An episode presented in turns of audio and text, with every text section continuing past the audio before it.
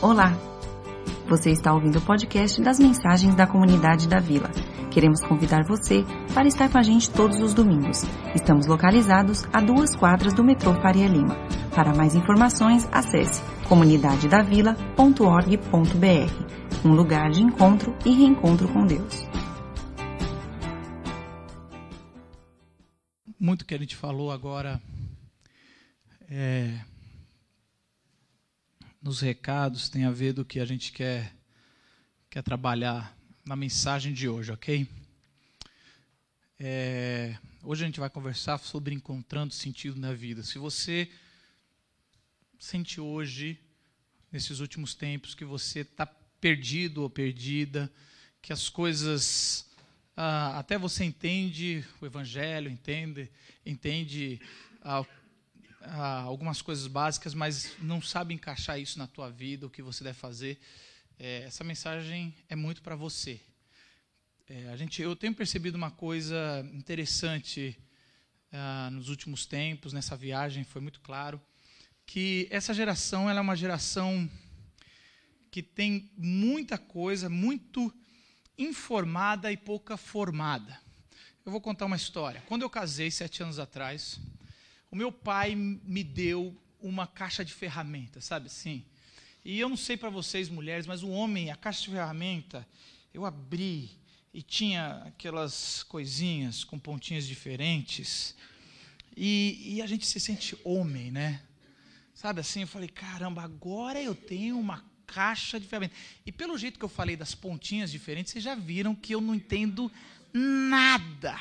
Aliás, eu tenho um amigo meu que fala: tira essa barba, você não consegue trocar um quadro. Você não deve... Homens barbados deveriam saber mexer em casa e você não sabe. E assim, mas eu tinha caixa de ferramentas, sabe? A caixa de ferramentas tinha vários tipos de não sei o que para apertar parafuso. E tinha uma furadeira. E a furadeira tinha várias brocas. E eu lembro meu primeiro quadro, que eu peguei uma das brocas, assim, eu falei, a quadro, eu peguei a furadeira. A furadeira tem um cordãozinho que tem um trocinho que eu já descobri. Eu falei, aqui é esperto. Eu já descobri que você rodava, tirava a broca. E aí eu peguei o parafuso que a gente que ia colocar para pôr o quadro, medi assim, parecia que eu era expert. Peguei a broca, a broca do mesmo tamanho, fechei assim, cheguei na parede, pus o quadro, fiz o, o pontinho com a caneta azul tirei o quadro, agora vai, subi na cadeira, fiz a posição de furador de parede. Minha esposa olhando assim no canto, eu falei, agora eu sou o homem da casa. E aí, eu liguei aquela furadeira, e aí tem duas velocidades que você vai. E aí eu botei na parede, eu falei, agora eu vou me consagrar, né? Vai furar. E eu, eu lembro que eu pus na parede e fiquei, alguma coisa estranha. Será que eu estou fraco? E eu apertava assim aquele cheiro e não furava a parede. Eu falei, eu estou passando vergonha na frente da minha esposa. Ela está achando que eu sou fraco, nem com uma broca, a, a, a, a, a furadeira no, no esmerilhando. Eu e não furava a parede. Os homens que estão aqui, que são homens de verdade, não precisa ter barba, já devem saber o que aconteceu aí. Alguém sabe o que aconteceu? Eu peguei. Existe, eu não sabia na época, broca para madeira e broca para concreto. E eu estava lá com a broca, que eu não sabia que era de madeira. Meu pai me deu. Para que, que eu vou fazer? Eu não sou marceneiro, não sei por que ele me deu uma broca de madeira. Ele fez eu passar vergonha.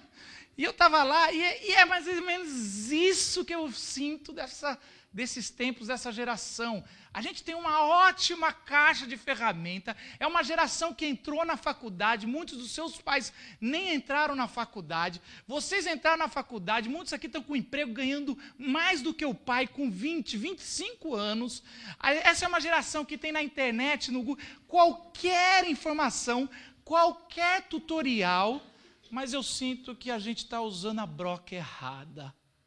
A gente vai, a gente está com aquela potência de maleta se achando ah, o dono da, da casa e está furando a parede, passando vergonha.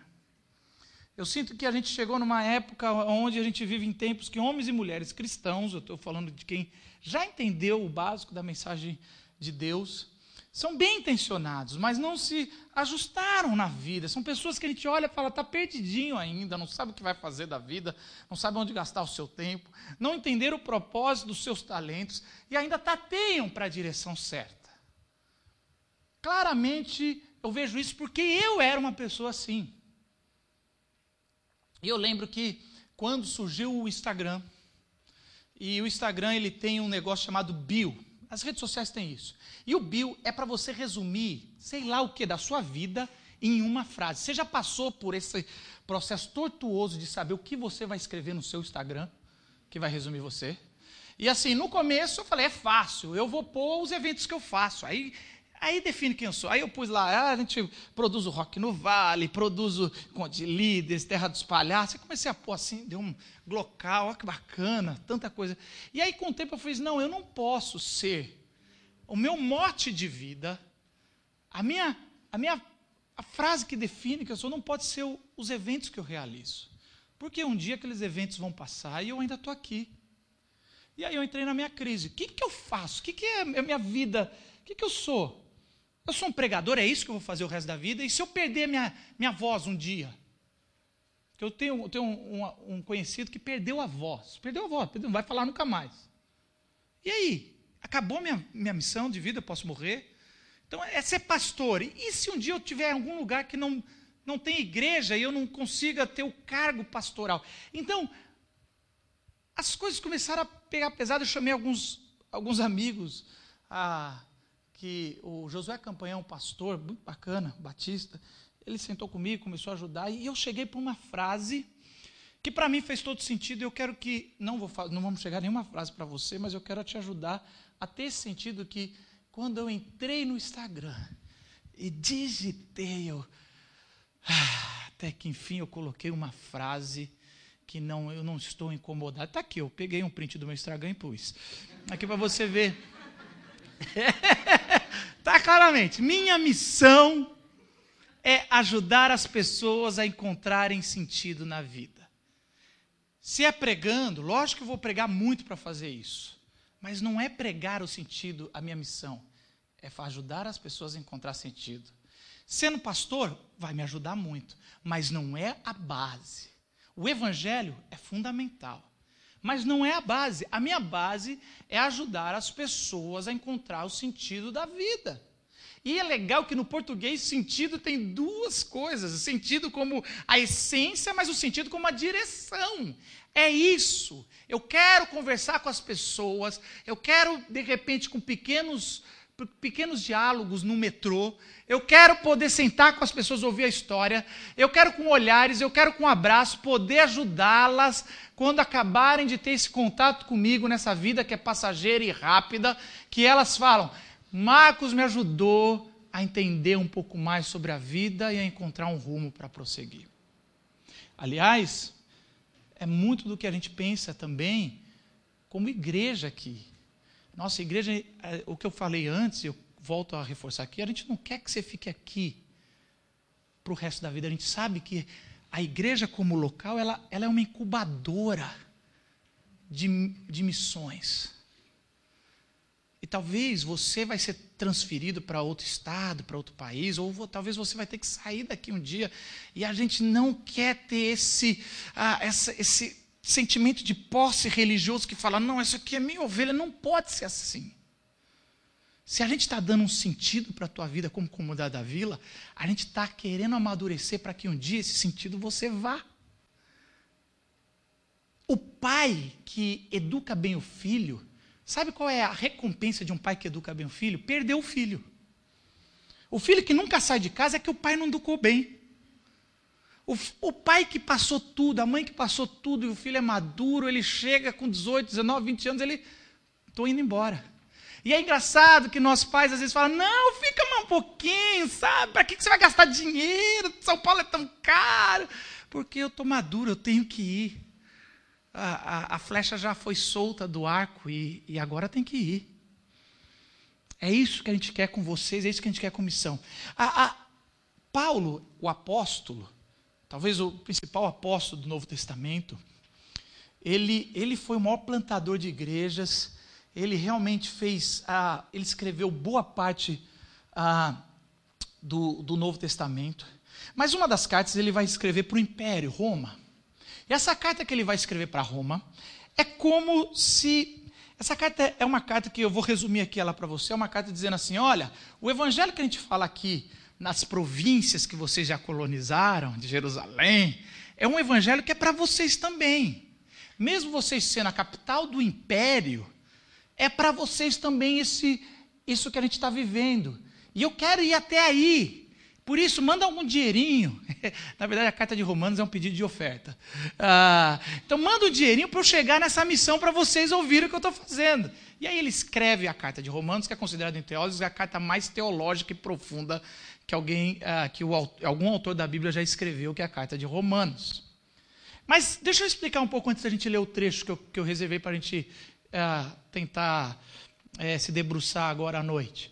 É, existe um pensamento que sempre existiu, mas agora está forte, de que o Evangelho de Jesus Cristo é algo do interior para iletrados e para pessoas pouco evoluídas. E que nas grandes capitais, ah, em Nova York, Manhattan, São Paulo, Tóquio, essas coisas já foram superadas. Isso é coisa do seu pai que mora lá no interior, que olha que bonitinho, a sua avó que falava, Deus te abençoe, cadê a bênção? Não vai pedir a bênção de sair. Isso é um tipo de um mito que, que, que o desenvolvimento, a tecnologia, o estudo deixou para trás. Naquela época era a mesma coisa, o pessoal de Roma se achava dono do mundo, e era dono do mundo. Roma fez a sua expansão gigantesca. E vi um cara de, de de uma nação que foi colonizada até de certa forma com facilidade. Falar sobre espiritualidade, falar sobre ah, um filho de Deus que decidiu mudar. Lembre que o imperador, a maior, é, o que se descrevia como imperador, o imperador de Roma, era que ele era o filho de Deus. Então vi um cara do interior, de um lugar que, que não era para falar que essa mensagem é importante chegar até você isso vai transformar vocês, é, era muito desprezo. Por isso que Paulo tem que escrever uma carta muito caprichada para passar no crivo dos caras da USP da época. E aí a gente vai passando os letrados e vai. Então é, é, é bacana você entender quando você for ler que esse mesmo pensamento é para nós, nós paulistas arrogantes. A gente, não, a gente é de São Paulo, não precisa de nada não. Sabe você quando você vai visitar sua, sua mãe, seu pai, sua avó, que está no interior, que você fica escandalizada, escandalizado que fecha tudo às 9 horas. Que, que é isso? Nunca conseguiria morar aqui de novo. Sabe assim, nossa, esse negócio fecha. São Paulo, eu saio uma hora da manhã, eu como o que eu quiser. E vai, assim, essa, essa coisa que, que a gente tem de achar que a gente, a gente conseguiu e, e, na verdade, todo mundo sabe, quando a gente se reúne só entre nós aqui, que todo mundo sonha é um dia ter essa facilidade de São Paulo, mas sem essa loucura que está nos matando a cada dia. Por isso que essa carta do apóstolo Paulo é importante para nós. Eu queria convidar vocês para abrir em Romanos capítulo 1, versículos 5 e 6. Dois versículos. Abre sua Bíblia, abre o seu celular aí. Ah, é, não, não, não, não tire dessa página ou, do, ou da Bíblia, vamos, vamos estudar com esse foco aqui, no começo da carta. A carta de Romanos foi escrita 30 anos depois ah, do acontecimento do ministério de Jesus, e é uma carta realmente que vai fazer muita diferença na vida dos romanos e na nossa também. Eu sempre coloco essa cópia aqui para se alguém não trouxe, mas a gente tem esse trecho, pequeno trecho de Romanos 1, 5 e 6. Por meio dele, por causa do seu nome, recebemos graça e apostolado para chamar dentre todas as nações um povo para a obediência que vem pela fé. E vocês também estão entre os chamados para obedecerem a Jesus Cristo. Vamos ler todos juntos? Por meio dele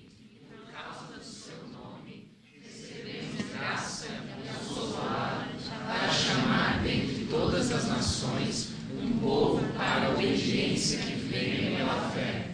E vocês também estão entre os chamados para obedecerem a Jesus Cristo. É interessante, a gente vai de trás para frente aqui, a última frase ele vai falar bem isso. Vocês também estão entre os chamados para obedecerem a Jesus Cristo. Ah, o chamado é para todos.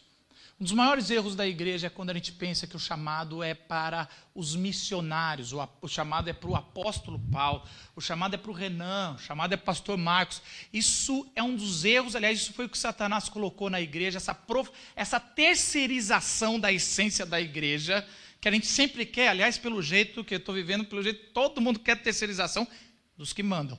Mas assim, a gente quer isso do, do que vai, a gente quer terceirizar, por isso que a gente se recusa a ter um mês de missões. Porque a partir do momento que a gente tem, não estou criticando as outras igrejas, mas a partir do momento que nós temos um mês de missões, a gente já entendeu que missões não é para hoje, missões é para um missionário que a gente vai chamar, e a gente não entende assim, você é o nosso missionário.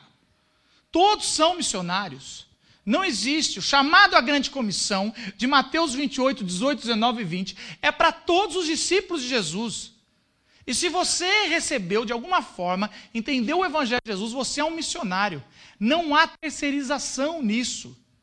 Tudo na vida nós queremos terceirizar. Nossa segurança a gente paga porteiro. A, a educação dos nossos filhos a gente paga uma escola. E a gente fala, nossa, nossa missão de é, missionária a gente vai pagar um missionário. E a gente hoje faz evangelismo com esse esquizofrenismo. Em vez de a gente falar de Jesus, você falar de Jesus, você traz para a igreja. Vamos para a igreja. Chamar alguém para a igreja não é evangelismo. Aliás, pode ser um desvangelismo. Porque ele vê essa realidade que a gente vive. Aqui é roupa suja, meu irmão. É melhor, de repente, ele ver a roupa limpa que você está vestindo. A não ser que você não veste roupa limpa por aí. Então, assim, a, a gente virou um negócio muito estranho que a gente quer falar que esse é o trabalho do pastor, a gente quer falar que esse é o trabalho de missionário, mas todos são chamados. E esse negócio de chamado, ouvir a voz de Deus, é interessante que o Evangelho de João 10, 17 vai falar assim: As minhas ovelhas ouvem a minha voz, eu as conheço e elas as seguem, elas me seguem. Então é interessante que há uma analogia aqui com ovelha e a gente. A ovelha é um, é um animal praticamente cego ele usa, usaria é, óculos igual eu, porque ela, ela não enxerga muito à frente. Então ela teve que desenvolver o timbre de voz, e quando ela tem o pastor ah, que está cuidando, ela conhece o timbre de voz do pastor, por isso que não dá para terceirizar o pastor também. E Jesus vai falar: os pastores que são terceirizados, esses não estão nem aí com a ovelha. Eles vão fugir quando o, o animal caçador chegar, eles vão fugir. Mas eu sou o bom pastor. O bom pastor, eu não, tá, gente? Eu sou igual os outros. Quando vier um animal, eu vou fugir da tua vida. Não bota fé em mim. Aqui é roupa suja. Falei para você não trazer visitante. Eu vou, eu, você acha que estou na vida boa, você vai me ligar e eu vou sair de casa? Tem que, não, não dá. Eu tento. Para vocês eu falo que eu vou. Mas todo mundo sabe qual é o coração do nós, os seres humanos. Mas o bom pastor que é Deus, ele dá a vida pelas ovelhas. Então ele chama você e de alguma forma você já ouviu a voz de Deus. Não importa o quão presbiteriano você seja. Você já ouviu a voz de Deus. Não há ninguém que experimentou um, uma transformação do evangelho que não ouviu a voz de Deus. Aliás, a transformação, o batismo do Espírito Santo é ouvir a voz de Deus. Alguma coisa. Sabe quando a gente. A gente aqui na igreja, a gente vai ter alguns batismos agora esse mês. E uma das coisas que a gente fez na área de comunicação, aliás, a gente está precisando, se você trabalha na área de comunicação, vem nos ajudar. A gente quer fazer um mini vídeo para cada pessoa que vai ser batizado, para ele contar o testemunho dele e a gente ser batizado. Ser, é, ser batizado. A gente ser também batizado, mas a gente ser abençoado com, com o que eles estão fazendo nesse processo. É muito legal, porque a gente lutou muito para. É legal ter a transferência, é legal, mas a gente queria muito. Nosso coração arde por batismo. Pessoas transformadas. A gente batiza criança? Batiza criança, pela aliança. Um dia eu explico isso para vocês. Mas o nosso coração mesmo enche quando alguém realmente vem e fala, eu quero ser batizado porque eu quero ser transformado. E o interessante é que a gente está ajudando as pessoas a fazerem o roteiro da vida, para caber em dois minutos, porque senão vai ser vídeos de um longa-metragem. E é interessante que mesmo a pessoa escrevendo sobre quem falou de Jesus, quem fez o quê, quem faz o quê, uma hora a pessoa fala, nessa hora eu ouvi a voz de Deus. Todos nós ouvimos essa voz de Deus. E essa voz de Deus é que nos chama, além de nos chamar da, da morte para a vida, é quase como a, a, aquele episódio que Jesus chama Lázaro, sai do túmulo. E assim a gente vive igual Lázaro viveu. Ele também fala: Eu quero dar um propósito de vida para vocês. Não tem como a gente nascer de novo e estar tá perdido, como eu descrevi na primeira parte da minha mensagem. Isso não deveria estar tá acontecendo. Por isso, a gente tem que entender que o chamado é para todos. Uma segunda coisa que, que é interessante é perceber, é, recebemos graça. Paulo vai falar que a gente recebeu graça. O que é essa graça que nós recebemos? É, quando a gente vai trabalhar, não sei quanto vocês é, trabalham em empresas e tem que pensar, tem um negócio que é muito chato que o brasileiro não gosta, que é visão, missão e valores. Já viu isso? E é interessante como a gente trabalha, às vezes, com, com plantação de igreja, a gente escreve isso, ou projetos ministeriais, a gente sempre, sempre, quando tem um mínimo de organização, a gente tem que pensar visão, missão e valores. Aqui na igreja a gente tem que pensar visão, missão e valores. E às vezes a gente, nós brasileiros, o americano leva muito a sério, mas nós a gente só quer escrever no papel e se livrar disso aqui, sabe assim? Graças a Deus já escrevi. E alguém pergunta qual é a visão? Aí a gente, é, então, né, deixa eu ler. Se você tem que ler a visão, a missão da sua vida, o mote, é, não é a visão e a missão da sua vida. Isso eu acho que você entendeu. Se não está claro para você, se, se isso aí não vem rápido, ou do seu ministério, ou do seu trabalho, ou da sua vocação, ou da igreja, ou da igreja, qual o mote da igreja? Integrar pessoas no seu contexto cultural à pessoa de Jesus Cristo. Esse é o mote da comunidade da vila. Se eu não souber isso, não é meu mote. Então, assim, é interessante que isso quando Paulo fala sobre graça, ele está falando sobre visão. Visão. A salvação pela graça é uma realidade que, quando enxergamos, muda o nosso sentido de vida. Visão. Essa visão. A palavra de Deus vai falar sobre revelação. É quando você enxerga, tem essa visão do que Deus ou que Cristo fez por você na cruz. O que representa o Criador ter morrido por você. Quando a gente vai ver empresas, visão é aquele negócio, a foto pronta, onde você quer chegar. E é exatamente isso, a foto pronta, o que Deus quer com você. Essa é a visão. Quando você enxerga o contexto, Jesus morreu na cruz porque você não conseguia ser bom o suficiente. Aceita que dói mesmo. É, o seu melhor não é suficiente para Deus o melhor da, desse grupo todos juntos, porque a gente vive em épocas de, de positivismo e fala, você consegue. Gente, eu cresci sonhando ser um jogador de futebol da NBA. De, vocês viram? Vocês estão vendo como é complicado. Eu sou jogador de basquete da NBA, era na época que tinha o Chicago Bulls, apesar que eu sou do Lakers eu vi o Magic Johnson, Charles Barkley, e aí eu vi todos esses caras, muito antes do George, George era uma criança. E aí a gente, e a gente, pô, eu sonhei, Scott Pippen e outros caras falavam assim, eu vou ser, não importa se eu tivesse um professor que me falasse 400 vezes, faça o seu melhor que você pode. Eu posso dizer uma coisa? Quanto mais cedo eu descobrisse que eu não podia, era melhor para mim. Esse mundo que a gente vive, que fica injetando é, hormônios para que o frango do sonho se incha rápido para ser abatido, ele está matando a nossa geração. Então, deixa eu dizer um negócio para você.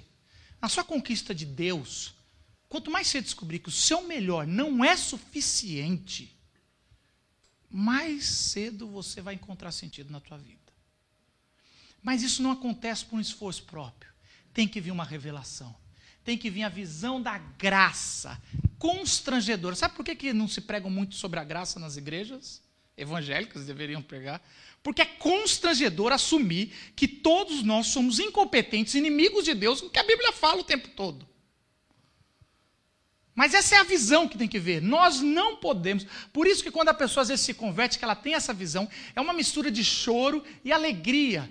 É por isso que na ceia é uma mistura de choro e alegria. Porque é choro, porque é constrangedor, porque o Deus perfeito, Jesus que não cometeu pecado, teve que morrer por mim e por você. Não é muito constrangedor?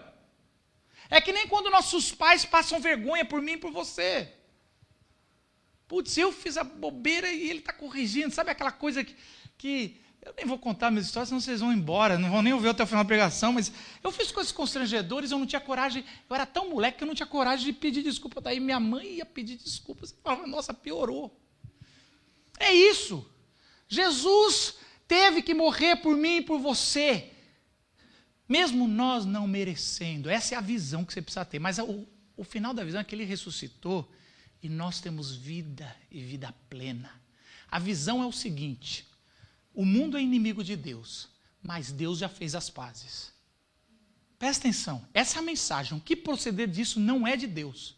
Por que, que você tem que falar? O que, que você tem que falar para os seus amigos, companheiros de trabalho, para sua família que ainda não é discípula de Jesus? Não é você tem que falar, ó, oh, larga essa vida, senão você vai para o inferno. Isso não é.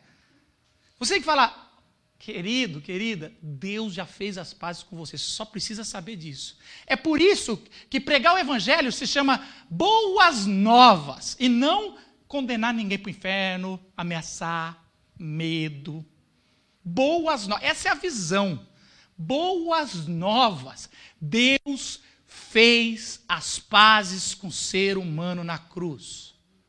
Qualquer um que você está com a mente aqui falando, eu gostaria tanto que essa pessoa entendesse sobre o Evangelho, eu quero dar uma boa notícia para você. Deus fez as pazes com seu pai, com a sua mãe, com seu irmão, com seu amigo de faculdade.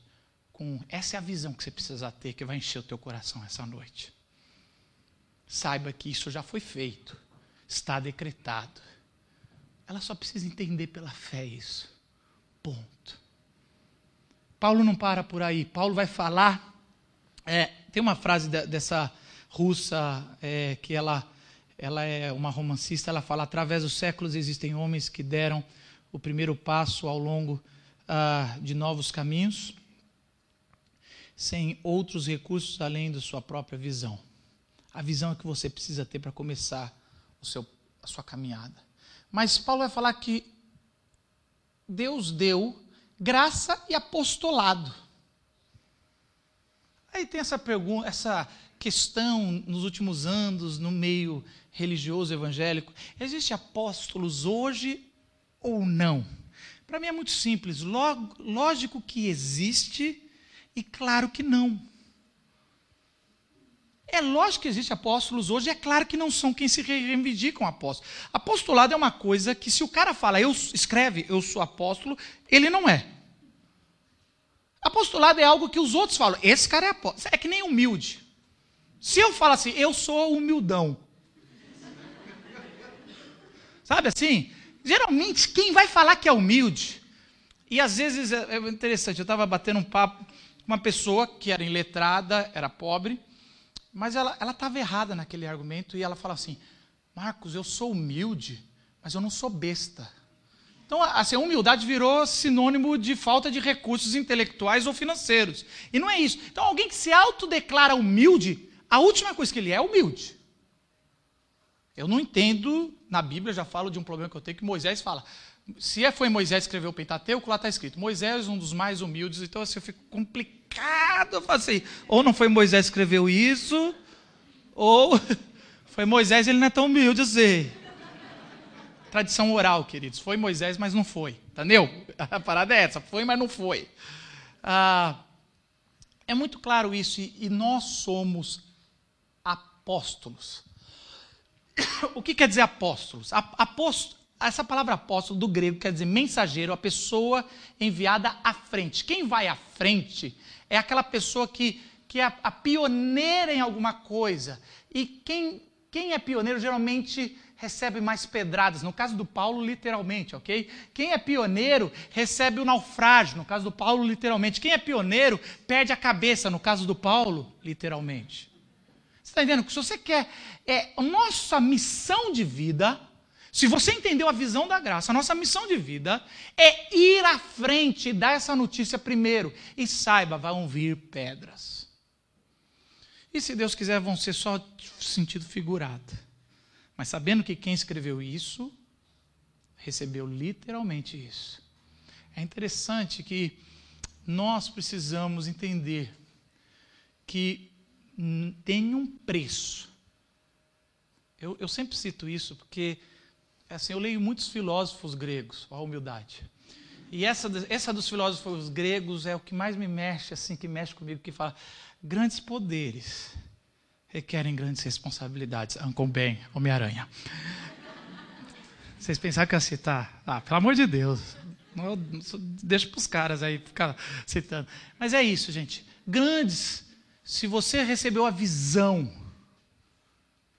vão vir grandes responsabilidades. A nossa missão é apostólica.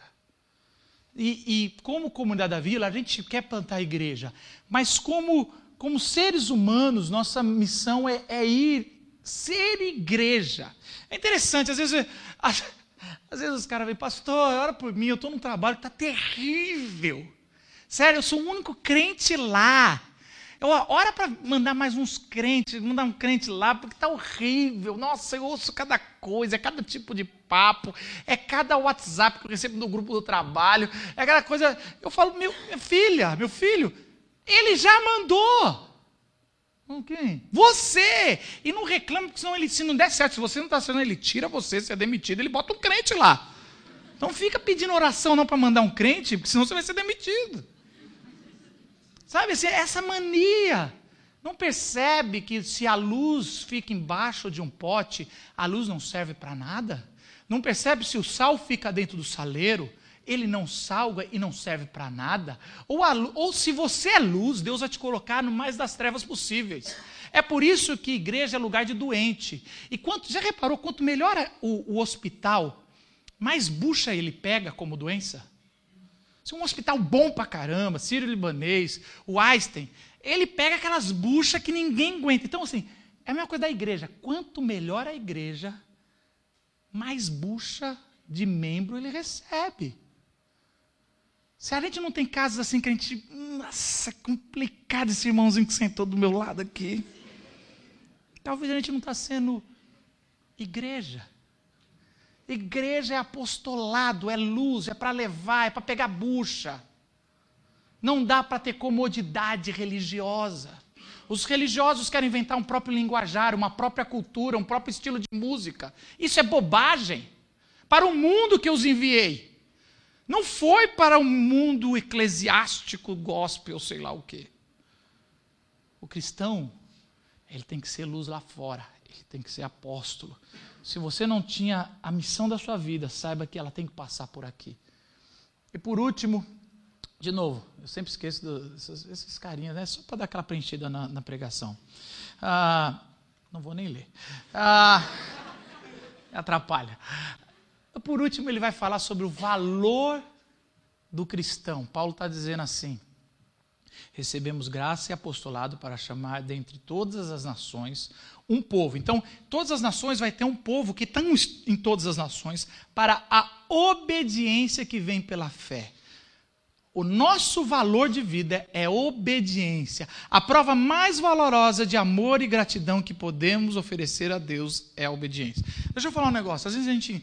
Eh, eu tenho um filho de dois anos, então eu ainda não cheguei nessa fase. Algumas, algumas pessoas aqui já passaram dessa fase, podem falar até com mais propriedade. Quando a gente tem criança nova em casa, filho novo, a gente se satisfaz com cartinha. Quando vem aquela cartinha, aquele desenho horrível, e aí chega assim, papai, é você, eu te amo. Ai, meu Deus. Quando meu filho vem me dar um beijo, espontaneamente, eu esqueço a uma hora que ele ficou gritando que nem um, um, um demoniado, sei lá, sei lá, fazendo uma birra. Aí eu esqueço, porque ele me deu um beijo. Ai, que lindo, ele é o filho mais santo do mundo. Só que quando o filho chega na adolescência e na juventude, principalmente na juventude, quando o filho já não está mais sobre a casa do pai, ele já não depende mais do dinheiro do pai, de todas as coisas que o pai oferece. A maior prova de amor não é uma cartinha, não é um vídeo que você manda uh, para o seu pai dizendo: Pai, nós te amamos, nós fizemos esse vídeo, muito legal. Ou você dá um beijo no seu pai, isso é gostoso. Mas a maior prova de amor que um filho adulto dá para um pai é obedecê-lo. Pai, você tem certeza? Filho, eu não gostaria, eu não te ensinei isso da vida. E você fala: Pai, mesmo eu não entendendo direito eu respeito e te honro, e eu vou fazer isso. Isso é uma prova de maturidade e amor. Não escreve cartinha, fica mandando cartinha no aniversário do seu pai, obedeça a ele durante o ano.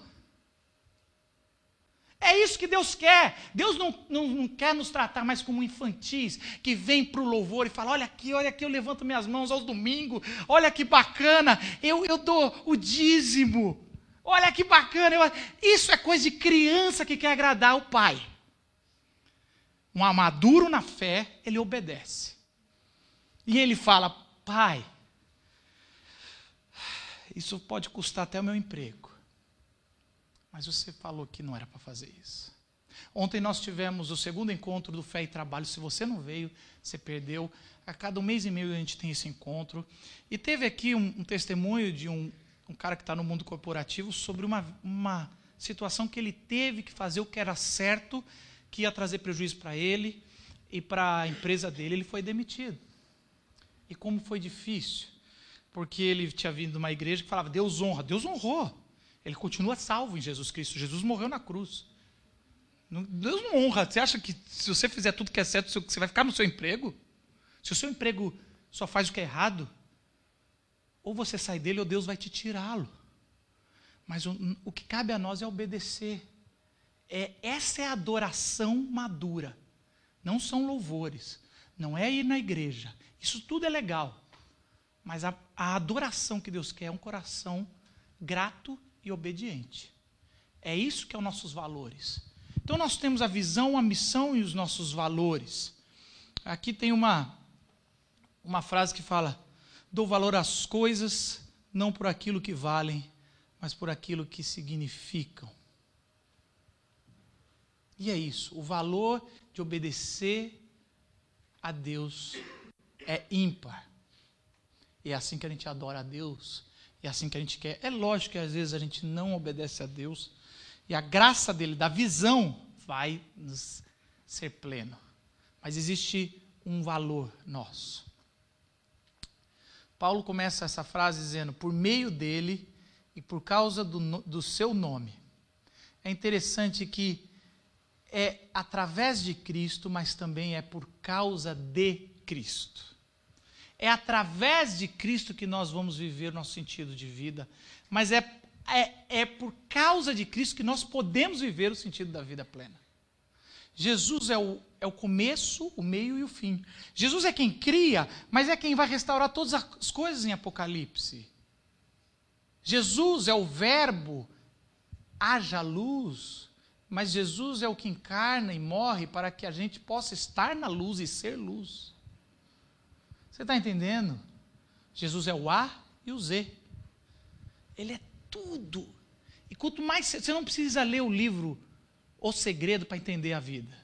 Eu estou te, te, dando aqui, economiza é, seu tempo, porque até, até intelectualmente é, é fraco, mas assim, entenda que Cristo é a chave de interpretação, hermenêutica da vida, de interpretação de sentido da vida.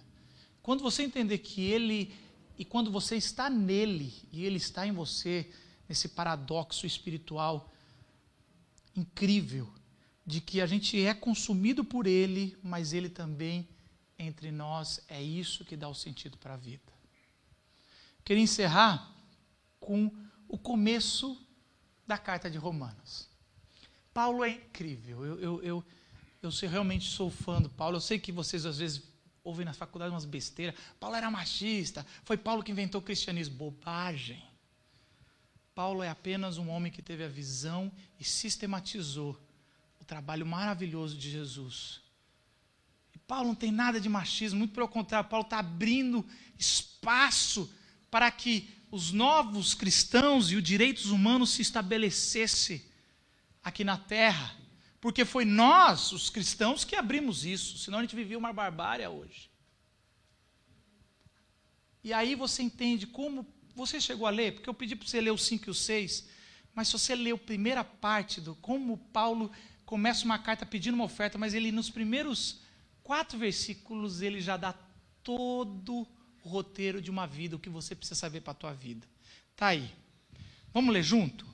Paulo, servo de Cristo Jesus, chamado para ser apóstolo, separado para o evangelho de Deus, o qual foi prometido por ele de antemão, por meio dos seus profetas nas Escrituras Sagradas, acerca de seu filho, que, como homem, era descendente de Davi, e que, mediante o Espírito de Santidade, foi declarado Filho de Deus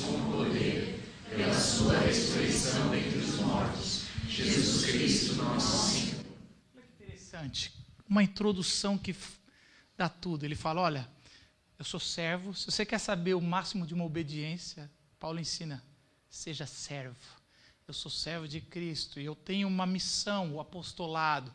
E eu quero dizer, essa missão aconteceu por causa da visão que eu tive, que aquele que era prometido desde o Antigo Testamento, ele foi entregue a Jesus. E o espírito de poder deu a santidade e trouxe a diferença na vida, mas ele morreu e ressuscitou, e hoje ele é Jesus Cristo, o nosso Senhor. Paulo sabia na ponta da língua qual era a mensagem que ele devia fazer, seja ela numa introdução, seja ela numa carta, seja ela num longo discurso. Era claro para ele. E que seja claro para você também o sentido, porque isso vai trazer essência para você, para que você já tenha a caixa de ferramenta. Mas nada adianta se você não sabe mexer com as coisas que Deus está te dando. Baixe sua cabeça, eu gostaria de orar com você e por você. Eu queria fazer um desafio para você que que talvez tenha tá, tá com a gente caminhando, mas não entendeu a essência da vida, não entendeu ah, o que é o Evangelho. E, e é isso que Paulo falou. O Evangelho que a gente tem pregado aqui, encontros a encontros, é que você é insuficiente para encontrar o sentido da vida. O Evangelho, as boas novas é que Deus fez paz com a sua vida e que a graça é a visão que Deus está te dando hoje à noite. E quando isso é derramado pelo Espírito Santo, com esse batismo salvífico, você vai entender e vai se render pela fé, dizendo: Senhor, eu não merecia a salvação, mas hoje eu tenho a visão da graça. Faz eu nascer de novo. Se você está fazendo essa oração, Faça, se você entendeu isso, faça essa oração agora, dizendo: Senhor Jesus, eu entendi pela fé que o Senhor me salvou. Eu entrego a minha vida a Ti. Não deixe para depois a revelação que Deus está te dando hoje. Se você já caminha há muito tempo, como muitos aqui, que algumas coisas sejam sejam organizadas na sua vida. Que a sua missão apostólica seja esclarecida no seu trabalho, a partir dessa semana. Que, os seus valor, que o valor da sua vida, que é a obediência madura, como um filho, seja claro para você. E que assim a gente seja uma igreja que cumpra nos seus indivíduos a sua missão e o seu propósito. Senhor Jesus, oro pela nossa igreja. Senhor, oro pela minha vida e oro pela nossa igreja, Senhor. Senhor, foi exposto aqui, Senhor, qual que é o sentido da vida, Senhor. E às vezes as dificuldades e, e a ignorância faz a gente se desviar, Senhor, faz a gente dar valor para outras coisas, faz a gente gastar a nossa vida ao invés de investir no seu evangelho, Senhor. Senhor, levanta homens e mulheres aqui, Senhor, que tem a visão, Senhor, do reino, que tem a missão, Senhor, de expandir a tua palavra. E sim, que sejamos obedientes, Senhor, do que o Senhor ensinou. Essa é a nossa oração, Senhor. Obrigado por aqueles que entregaram a vida a Jesus essa noite. Em nome de Jesus. Amém.